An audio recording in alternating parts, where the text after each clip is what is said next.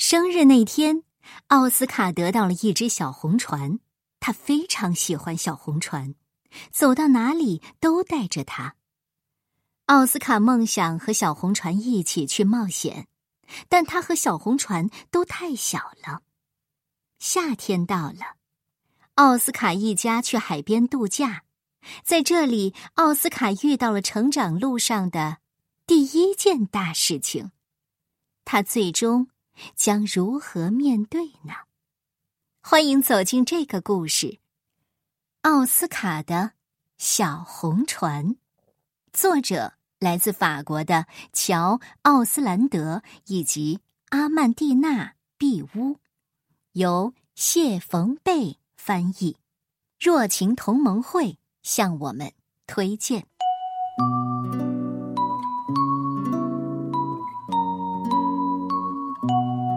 生日那天，奥斯卡得到了一只红色的小船，他非常喜欢这只小红船，无论走到哪里都带着它。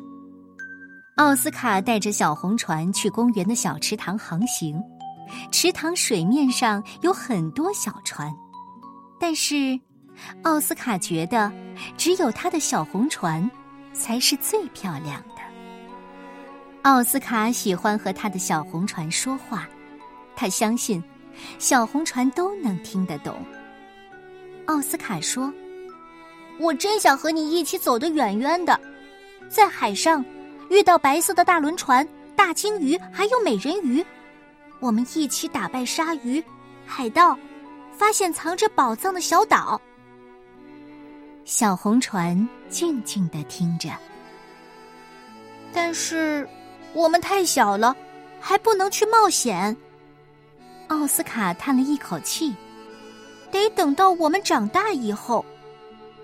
可是，在奥斯卡长大之前，他只能用手使劲儿搅拌小水盆里的水。他和小红船一起练习如何面对暴风雨。夏天到了，奥斯卡一家去海边度假。一到海边，每个人都飞奔着跑向沙滩，奥斯卡也一样。他抱着小红船，跑得像风一样快。大海就在他们面前，一望无际。在海的那一边，连接天空的地方是地平线。奥斯卡的哥哥亚瑟可以在海里潜水，因为他会游泳。可是。奥斯卡和妹妹安宝还不会游泳，他们只好和爸爸妈妈在一起，不能走远。小红船，他当然会游泳了，他肯定想去更远的地方。但是奥斯卡不同意，就算他知道小红船不高兴，他也不想让他走。在海边，没有大鲸鱼，没有海盗。没有美人鱼，也没有鲨鱼。奥斯卡有点失望，当然了，他的小红船也有点失望。每天，哥哥亚瑟都去潜水，妹妹安宝用沙子做蛋糕，奥斯卡就一直带着小红船在海边玩。有一次。巨大的海浪差点就要把奥斯卡和小红船卷走了，还好，被奥斯卡的爸爸发现了，他马上游过去把奥斯卡救了回来。那次以后，奥斯卡就更加小心了，他给小红船拴了一根细细的小绳。奥斯卡担心他的小红船会不喜欢自己像小狗一样。被一根绳子牵着走，所以他有时候对小红船说：“今天你拉着我出去走走好吗？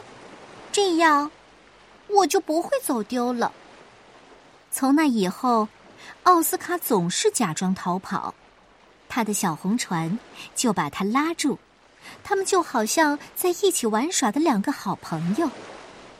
假期就快要结束了，妈妈高兴地说。你们都长大了一些呢，奥斯卡心里想着，明年他一定要学会游泳，这样就可以和哥哥亚瑟一样，去离海边更远一点的海里探险了。爸爸说：“你们看上去气色真不错，也都晒黑了一点儿。哦，除了奥斯卡的小红船。”爸爸看着小红船，叹了口气。爸爸接着说：“你还需要把小红船带回家吗？”“当然。”奥斯卡生气的大声说：“这是我的船，我最喜欢的船，我要一直和它在一起。”哦，好，那好吧。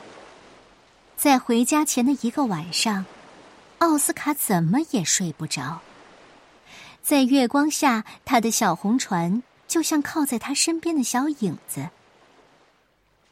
奥斯卡轻声问道：“你说？”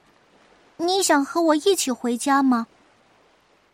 他没有听到回答，答案也许是，也许是不是。奥斯卡接着说：“一只小船不会像一个小男孩一样越长越大，对吧？小船不会长大，它只会越来越旧，越来越……小红船。”还是没有回答，因为他什么也说不出来。奥斯卡在心里默默的说：“我会越长越大，但是我的小船，它会越来越旧，越来越破。现在，它还不太旧，也不太破，可以在大海中航行。以后。”也许就太晚了。第二天，爸爸妈妈带大家最后一次去海边玩。哥哥亚瑟和妹妹安宝忙着在沙滩捡漂亮的贝壳，好带回去做纪念。奥斯卡呢？他有其他事情要做。他带着小红船走进海里，一直往前走。走到比前一天玩的地方再远一点的地方，他回过头看看爸爸，爸爸微笑着点点头。奥斯卡又往前走了两步，才停下来。他已经不能走得更远了，但是他的小红船还可以。奥斯卡把小红船轻轻放到水里，牵着绳子玩了一会儿。要和自己喜爱的东西告别，真的很难。最后，他终于放开绳子，小红船自由了。小红船没有马上游走，一开始它像陀螺一样转了个圈儿，好像不知道变得自由以后要去哪儿。也许，对小红船来说，分开。也挺不容易的吧。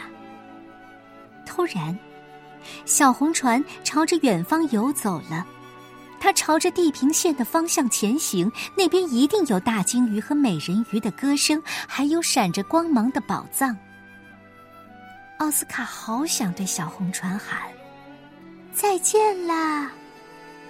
可是这句话，就好像卡在了他的心和喉咙之间。